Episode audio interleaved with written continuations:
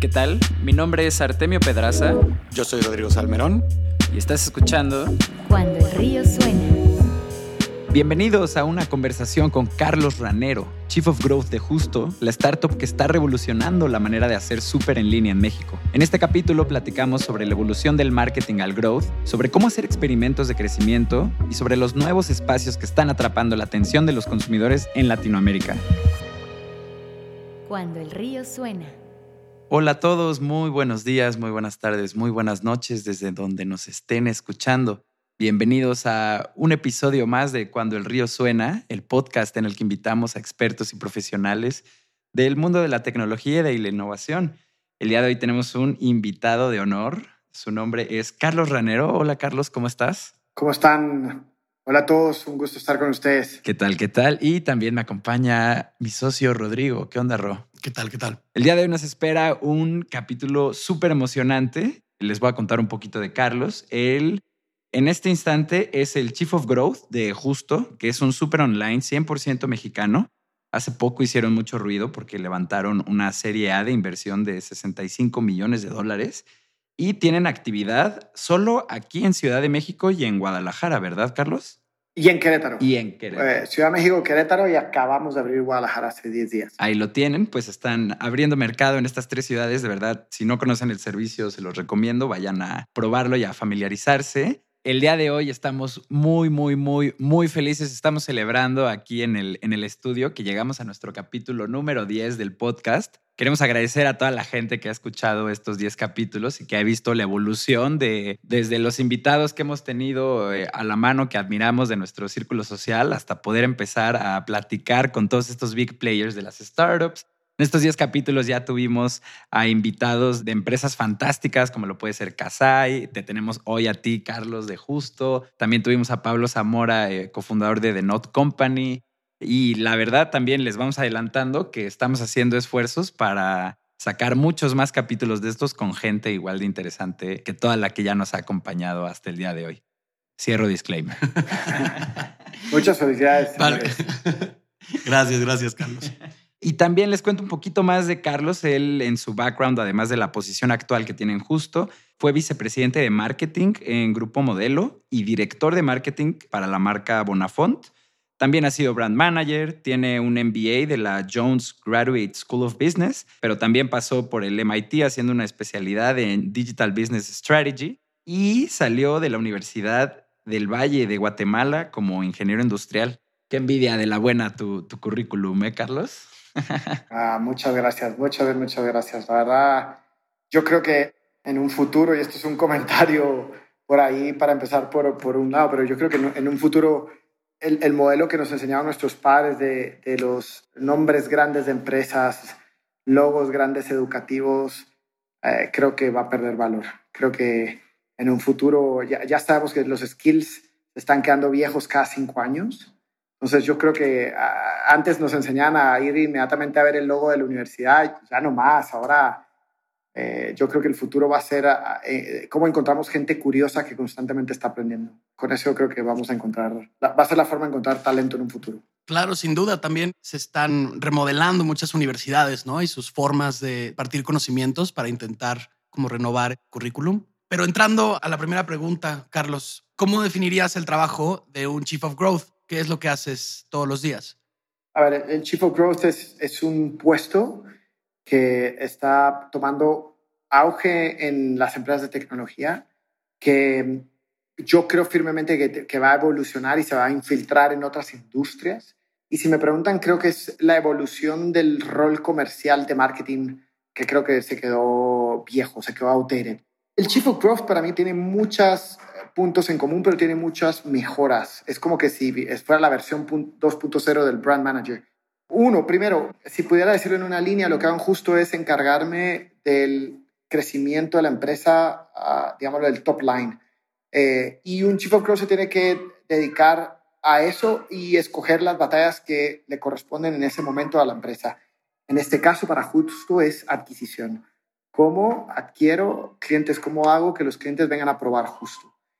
Esa es la batalla en la que estoy enfocado. Pero pueden haber otros casos en que estén en retención, pueden haber otros casos en que estén en, en, en bajar los costos de adquisición. Ahora, eh, las tácticas para mí son aún más grandes versus las que se tenía normalmente en un equipo de marketing, pero sobre todo para mí lo que no puede cambiar es que el consumidor siempre está al centro. Eso, eso es para mí, es algo que a veces suena cliché, suena al libro de administración 101 de universidad, pero de verdad sigue siendo lo más, lo, más valioso, lo más importante, la disciplina más importante de cualquiera de estos puestos.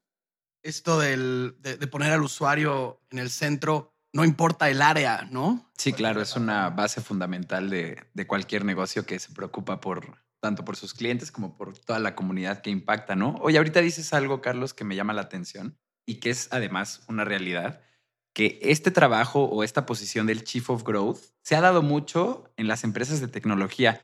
¿A qué crees que se deba esto? ¿A la escalabilidad que prometen este tipo de plataformas? Porque, por ejemplo, leyendo un poco el tema, me topé con una estrategia de crecimiento justo que tuvo Airbnb en sus, en sus días de inicio, en sus primeros días, en el que ellos detectaron que muchísima gente rentaba sus habitaciones tal cual como ellos a través de Craigslist, me parece. Entonces, solo agregaron en su UI UX un botón al final del proceso que te permitía subir, la, subir tu cuarto Airbnb, pero paralelamente también ponerlo en Craigslist. Y esto resultó en muchísimos usuarios y costos de adquisición súper bajitos para ellos. Pues bueno, ¿no? Seguimos hablando de tecnología, pero ¿por qué crees que se da en este ecosistema antes que en el resto?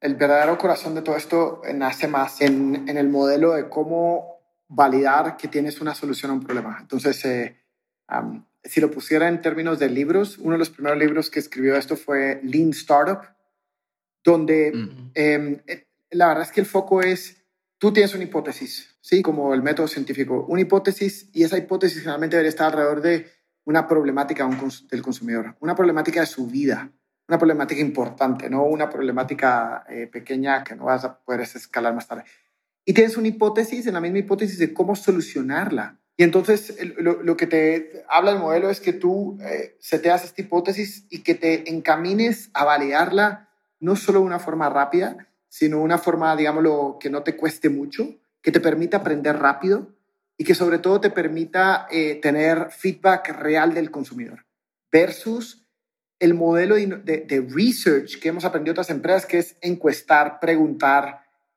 samplear a un pedazo de la población. Entonces, ahí para mí nace esta disciplina donde seteando hipótesis, seteando experimentos, eh, se busca aprender de la forma más rápida.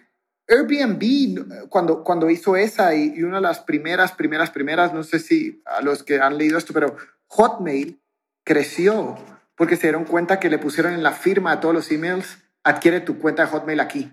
Entonces, cuando tú recibías un email, veías que tu amigo estaba usando eso y hasta abajo había un link, le dabas clic y creabas tu cuenta. Y así explotó Hotmail, ¿no? Y hay muchos ejemplos en el mundo como se han hecho eso. Para mí, lo, importante es que no se malentienda que esto es un, un, un hack coincidente. Esto es el resultado de mucha experimentación, es el resultado de muchas hipótesis, de mucho entendimiento del consumidor y eventualmente encontraron uno, y es el que leemos en los libros. Pero para uno tienen 50 fallidos pero no importa. Eh, la verdad es que lo, más importante es aprender, aprender rápido y siempre con el consumidor al centro, validando hipótesis que tenemos del... Ah, para mí la ventaja competitiva del futuro se llama, eh, la, va a tener la empresa que aprenda más rápido. Los que de verdad decidan aprender más rápido van a ser los que tengan esa ventaja competitiva, eh, al menos que tengan una patente de alguna tecnología en especial, pero después todo va a ser copiado. No, sí, 100% de acuerdo en, todo lo que dices, eh, Carlos. Yo creo que esa lógica de fallar rápido y barato y darte cuenta si estás equivocado cuanto antes mejor, pues es algo que también justo tal vez puede responder a esta pregunta de por qué se da en las empresas de tecnología, ¿no? Donde es más fácil, o bueno, no más fácil, pero es mucho más ágil testear, probar, fallar, que no te salgan tanto, hacerlo solo con un segmento de tus usuarios, ahora con otro demográfico, ¿no? Tienes como muchas áreas para hacer este tipo de dinámicas. Me queda muy claro. Oye, y pasando a justo, tratando de poner esto en, en práctica, ¿qué tácticas en lo que llevas en la posición has, has visto que han salido efectivas o que puedas compartir con nuestra comunidad que también tiene servicios digitales y negocios de Internet? Creo que, o sea, yo les podría contar en experimentos que hemos hecho. Eh, hay, hay algunas sugerencias que les hago. Es uno, tra- traten de formar sus squads de growth y con una subbatalla específica, ¿no? Adquisición, retención, cualquier subbatalla que tengan específica. Traten de formar un equipo que se junte N veces a la semana, multifuncional, que tenga un claro objetivo y que tenga una disciplina de experimentar en base a data. Eso es para mí lo primero que les puedo recomendar.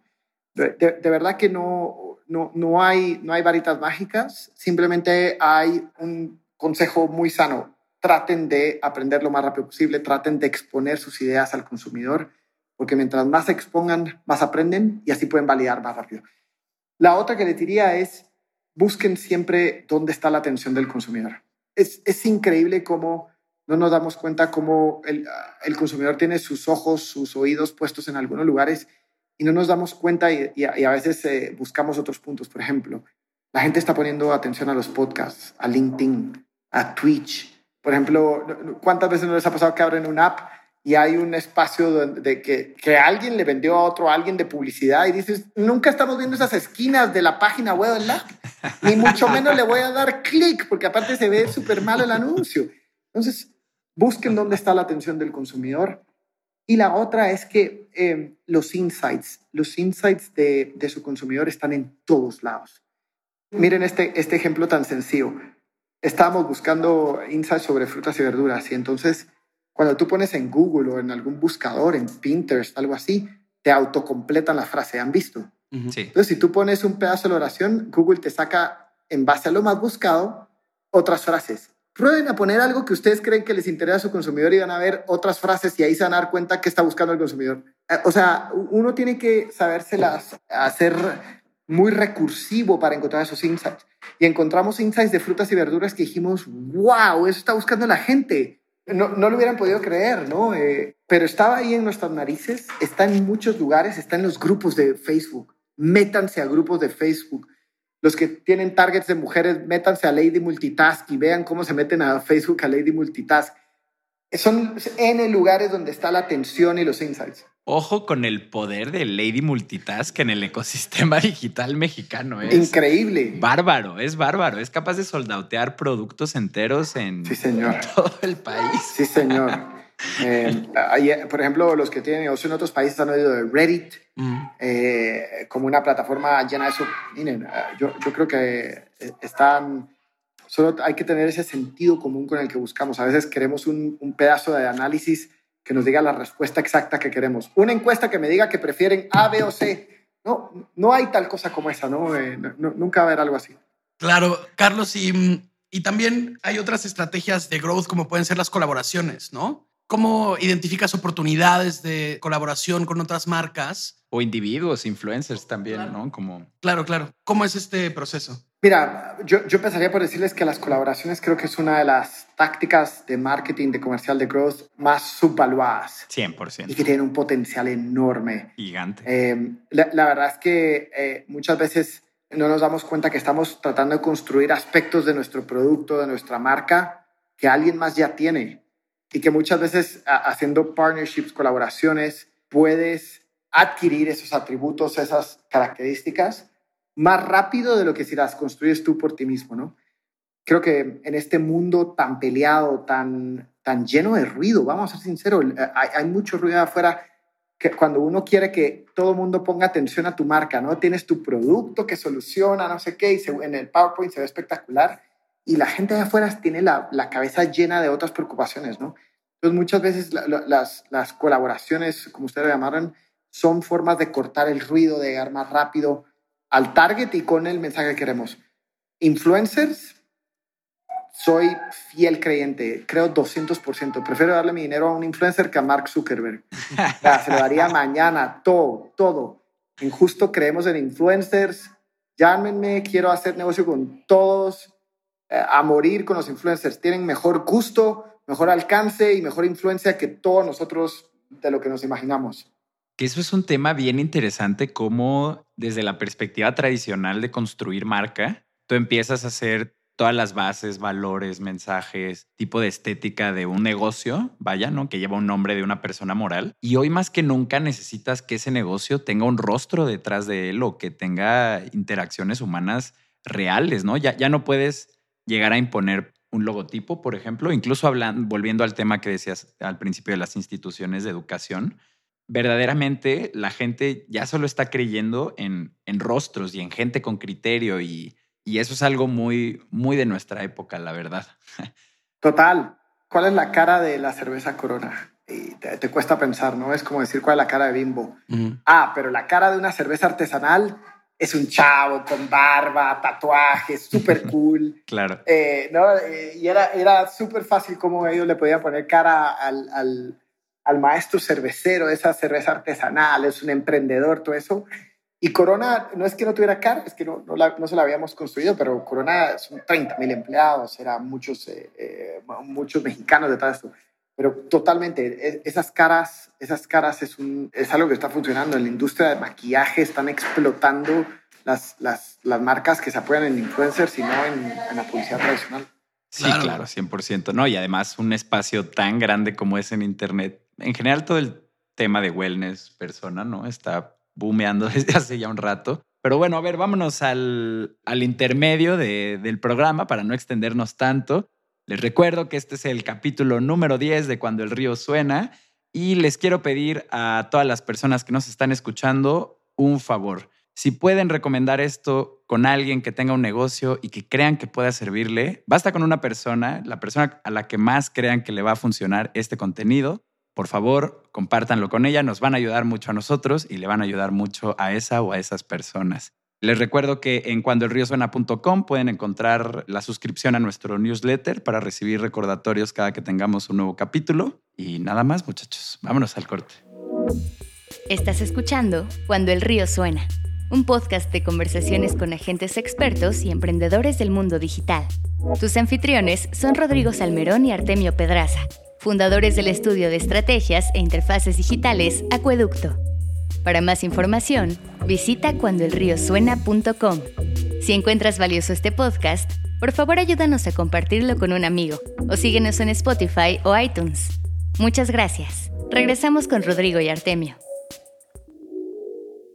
Estamos de vuelta en Cuando el río suena con nuestro invitado de esta edición, Carlos Ranero. Carlos, enfocándonos un poco en los tips para nuestros escuchas, ¿qué datos consideras que es vital recolectar en la experiencia de tus usuarios? Yo, como les digo, yo soy fiel creyente al poner al consumidor al centro, lo más importante es como entender quién es, ¿no?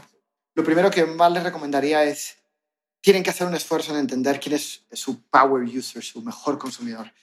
Su power user es esa persona que representa un gran porcentaje de sus ventas y esa persona, muchas veces lo, que les sugiero es que no solo lo vean como esa persona que representa, que compra mucho, digámoslo así, sino muchas veces son personas que compran, pero también recomiendan, pero también dejan reviews.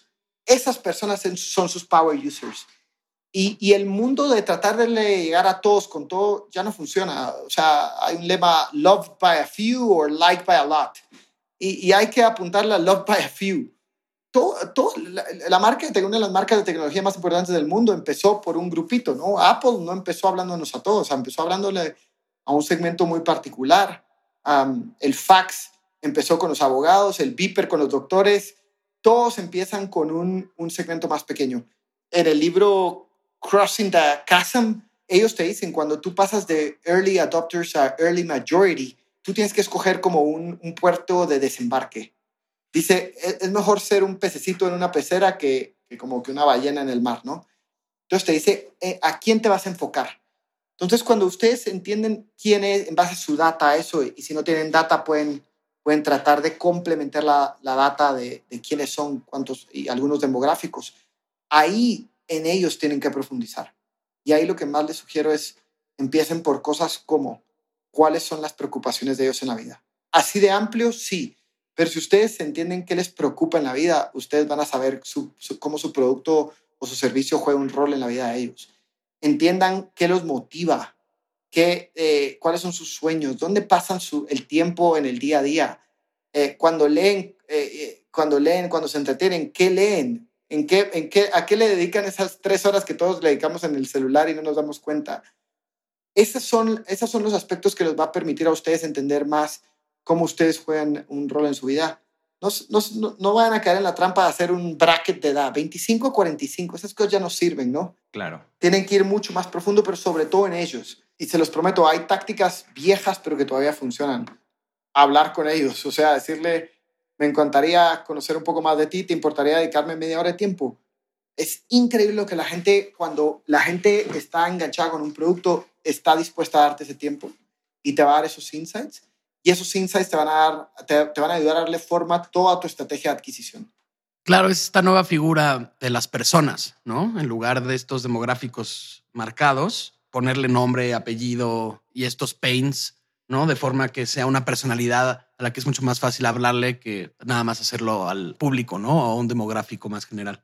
Claro, y aquí yo creo que podemos retomar algo que nos contó Noemí Valencia en uno de los capítulos del podcast, que era dentro de la experiencia que está teniendo tu cliente con tu negocio, tú también puedes definir muy bien cuáles son los puntos de data más importantes para que tú después puedas analizar toda esa información que sacas del proceso de experiencia de cliente y ver si estás cumpliendo el objetivo de ayudarles en todas estas preocupaciones de las que tú hablas, Carlos, este, de todos los problemas que están teniendo y particularmente del que tú estás ayudando a solucionar.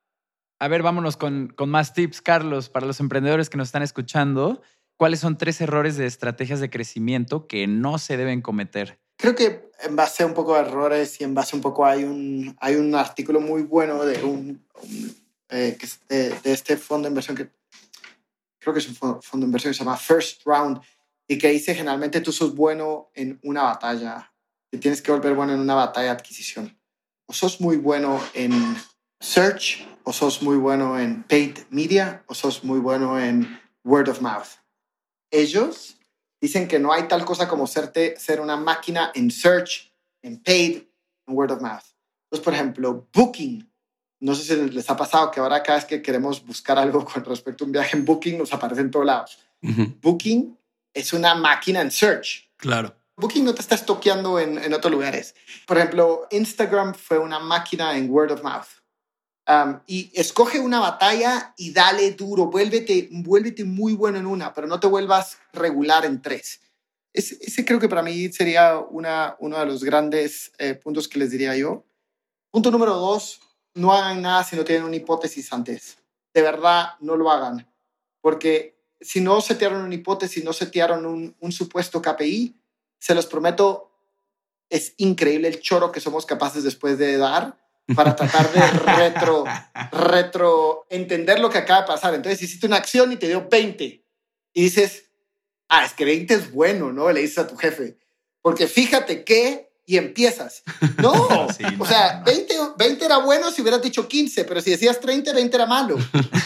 Me explico, pero cuando, cuando no seteas la hipótesis antes, no es, es más, te, te perdiste una oportunidad de aprender. Porque si hubieras eh, dicho, yo creo que 30 es bueno porque hice benchmark, yo creo que 30 es bueno por esta experiencia pasada. Al menos pusiste algo y aprendiste. Ese, ese para mí de verdad que no, no hay nada mejor que eso. La otra, eh, si me preguntan a mí, es em, en crecimiento, otro error es, em, creo que el subvalorar la creatividad. Yo creo que en crecimiento eh, venimos de una época y sobre todo en países de Latinoamérica donde creemos que el algoritmo de Facebook se va a encargar de traernos nuevos usuarios si le pagamos suficiente. ¿Y cuántas veces nosotros no nos ha tocado que nos sale el anuncio de alguna empresa de tecnología, no voy a decir los nombres, pero que te sale 17 veces y tú, güey, no voy a darle clic, ¿sabes? No le voy a dar clic. pero te siguen saliendo. No voy a tomar un curso de masterclass. y, y, para mí, de verdad, creo que la creatividad es 50% de la, de la, del responsable en, en adquirir clientes. El otro 50% es tu estrategia de canales, costos, todo eso. Pero muchas veces lo subvaloramos y creemos así como, ah, porque soy un startup, te hago anuncios feos. No, tampoco, no se vale, ¿sabes? Eh, hay que echarle ganitas a eso y hay que voltear a ver a los mejores. Y tristemente los mejores casos hoy hay pocos en México, hay pocos en Latinoamérica y están más en Estados Unidos nosotros, pero, pero busquen los anuncios. Eh. muchas veces eh, como personas nos compartimos los grandes anuncios de Nike, pero pónganle un ojo al anuncio que te llamó la atención de Instagram y que era de performance, ¿no? Pónganle un anuncio, pónganle un ojo a, a, cuándo, te llamó la atención algo, cuando te salió en una app, un pop-up, todo eso, y, y, van a empezar a aprender muy rápido. Sí, claro, o aquellos anuncios de TikTok que pues, ni te das cuenta que es un anuncio y hasta que te sale el CTA, pero ya te echaste ocho segundos de, de paid media. Claro. Carlos, volviendo un poco a la, industria del, del, servicio a domicilio, donde se encuentra justo, ¿qué oportunidades de crecimiento ves como en esta vertical? Em, yo, yo te confieso que yo creo que una de las grandes áreas de oportunidades que el usuario, el usuario no está comprando como nosotros creemos que compra. O sea, las tiendas se organizaron en pasillos físicos que el usuario no piensa así. O sea, tú, tú muchas veces estás pensando que necesitas algo para esa dieta que estás siguiendo, que necesitas algo para esa receta que te gustó, que necesitas algo para el juego de fútbol pero los e-commerce siguen hablándote de como de pasillos, ¿no? Aquí están los celulares, y aquí están las televisiones, y aquí están, están ordenados todavía por categorías, y el consumidor no piensa en categoría. Es increíble cómo piensa a qué le dedicaste, eh, saca tu celular, ve cuánto tiempo en pantalla pasa, te va a salir ahí alguna red social ahí con un par de horas al día. Métete a ver qué estás viendo y no estás viendo cosas como después las compras, estás viendo la receta, estás viendo un tip, estás viendo reviews, pero después vas a las plataformas y están ordenadas así como, como Nielsen manda.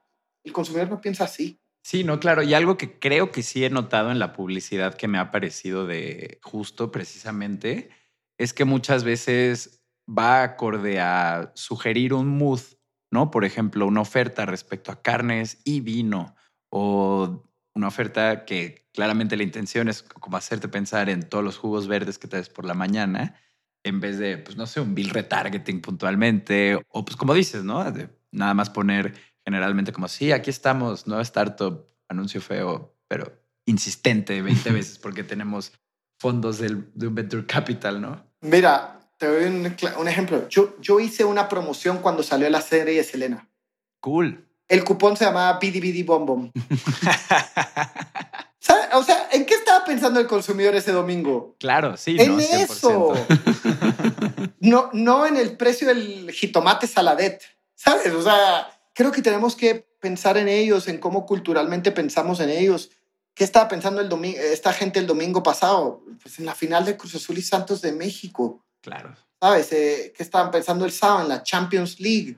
el consumidor tiene cosas más importantes en su vida que pensar en mis ofertas y en, un producto así que le desconté 50 centavos y creo que aplica para todo. O sea, tenemos que aprender que el consumidor ah, tiene cosas más importantes que hacer, que ver y no, tenemos que aprender a insertarnos en ella, no pretender que nos pongan atención solo porque yo le pagué a Facebook un anuncio. Claro, no, y híjole, tocas un tema bien interesante que justo va muy de la mano con crecimiento, que es estar al tanto de las tendencias en tiempo real que hay en línea, ¿no? O sea, después treparte a la ola de un meme, a la ola de una serie, a la ola de un suceso político que si en Puebla se están cayendo con las banquetas, de verdad, este, estar al pendiente de eso y subirte esas conversaciones después en materia de awareness, de impacto, de generar marca, es sorprendente lo que puede pasar a nivel viral y también a nivel long tail, nichos específicos, saber de qué se tratan ciertas conversaciones, te puede ayudar a entrar a nuevos mercados, a poner tu marca en lugares donde antes pues ni te imaginabas, pero te tienes que quitar este velo de promociones, comunicación institucional y entrar a la tendencia tal cual como es la tendencia, no tratar de imponerla desde una vista comercial o así, ¿no? Sí.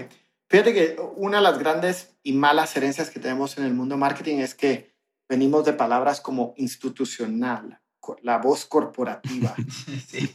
O sea, eh, eh, eh, aquellos manuales de marca donde no, no, no, no, no, no digas nada, no le respondas, ¿sí? No le respondas al consumidor porque él tiene... No, o sea, tenemos que participar de todas las conversaciones que podamos. O sea, no, no somos así como personas. Las marcas son personas, las tienes que ver como personas si a una marca de zapatos le gustan los helados, ¿sabes? Como persona, ¿a poco no participas en la conversación de helados? Ah, pero, pero como tu marca es de zapatos, solo hablas de hule y de zapatos. ¿Por qué? ¿Sabes? Em, eh, o sea, Ben Jerry's en Estados Unidos, ¿cuál es su, su principal tema? La política estadounidense. Un helado de Estados Unidos, su principal tema es la política estadounidense. Qué impactante. Es una genialidad como lo hacen cuando puedan, eh, para mí los, eh, México es de los mejores mercados en Twitter.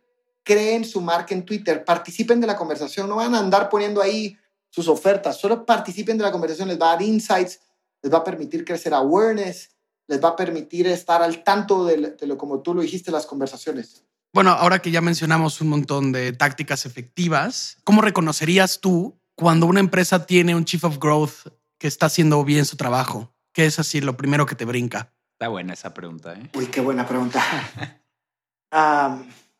una de las cosas que más, eh, como que siento que yo la siento eh, al principio es el tono de la marca, ¿no? Cuando hay un tono definido. Mm. Creo que un una marca que sabe cómo hablar, que, que tú sabes que tiene su, su eh, esa, esa, forma de hablar como que fuera una persona que si tú cerraras los ojos y dijeras, puedo imaginarme quién está detrás de eso, o sea, como lo identifico. Otra cosa es que me guste, que me caiga bien, que me relacione, pero, pero cuando tiene un tono definido, eh, creo que cuando, cuando alguien se, se, se, atreve a hacer algo diferente, también siento que hay alguien atrás que no tiene todo el budget del mundo. Nunca nadie tiene todo el budget del mundo. siempre hace falta. La marca, el director de Coca-Cola en el mundo siempre se queja de que le cortan budget. O sea, nunca nadie tiene todo el budget del mundo. Y por lo tanto, que alguien trate de hacer las cosas diferentes, eh, para mí habla de que hay alguien ahí tratando de, cortar el ruido, ¿sabes? De, de, no, no, no, quedar, no morirse con el mismo playbook de todos los demás. Ok, perfecto. Pues ahí lo tiene toda nuestra comunidad, que vale la pena para cerrar, Carlos. Te cedemos el micrófono para dar tu contacto, redes, cualquier anuncio. Eh, sería fantástico que nuestra comunidad de, de emprendedores, si tiene cualquier idea de cómo crecer junto con Justo o demás, pues pudiera ponerse en contacto con ustedes y también cualquier anuncio que quieras dar personal o a nombre de, Justo, este es el momento. Ah, muchas gracias. Eh, no creo en anuncios, ¿sabes? Siempre dije a los anuncios, les soy. La verdad es que muy sencillo. En LinkedIn estamos activos, varios de Justo. Búsquennos, escríbanos, tratamos de contestar todo ahí. Dos, sálganse de su zona de confort, o sea, si no están fuera de su zona de confort, no, están creciendo. Tres, no dejen de aprender, o sea, de verdad, de las pocas cosas que nos va a sacar adelante en los próximos 10 años es no dejar de aprender. Y cuatro, creo que el punto de comunidad de emprendimiento en Latinoamérica es uno de los pocos pilares que puede sacar adelante el país, que puede sacar adelante el continente. Eh, mientras más como emprendedores podamos aprendernos, colaborarnos, más fuertes seremos. Eh, de verdad, de verdad, de verdad, creo que es una de las fuentes de, impacto al continente más directa, desde empleos, desde capacidad, eh, inversión, muchas cosas. Y, creo que cada vez que he participado en un podcast o algo así, siento que hay comunidad detrás. Y esa comunidad en LinkedIn creo que no, es súper rápido lo que nos contactamos, nos ofrecemos productos hay sí, hay no, pero, pero al menos estamos en contacto ahí súper fácil, ¿no? Sí, esto eh, resuena mucho con algo que platicábamos en el episodio pasado de cómo las startups son como fuerzas de impacto, así como mencionabas justamente, ¿no? En las comunidades, en lo que pueden cambiar políticamente, renovar una industria.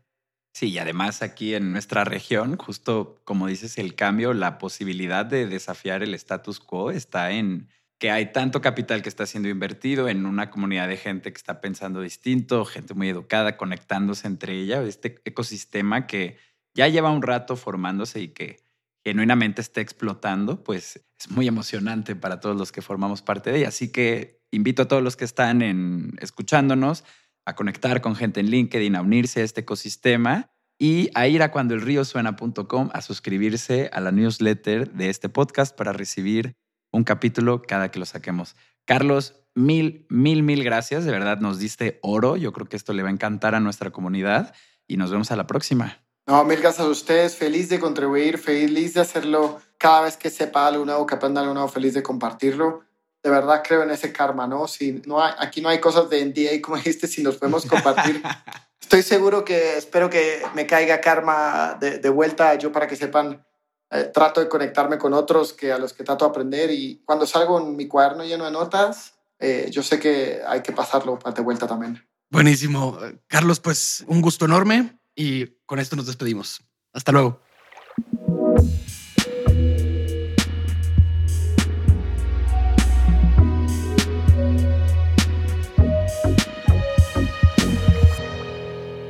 Cuando el río suena.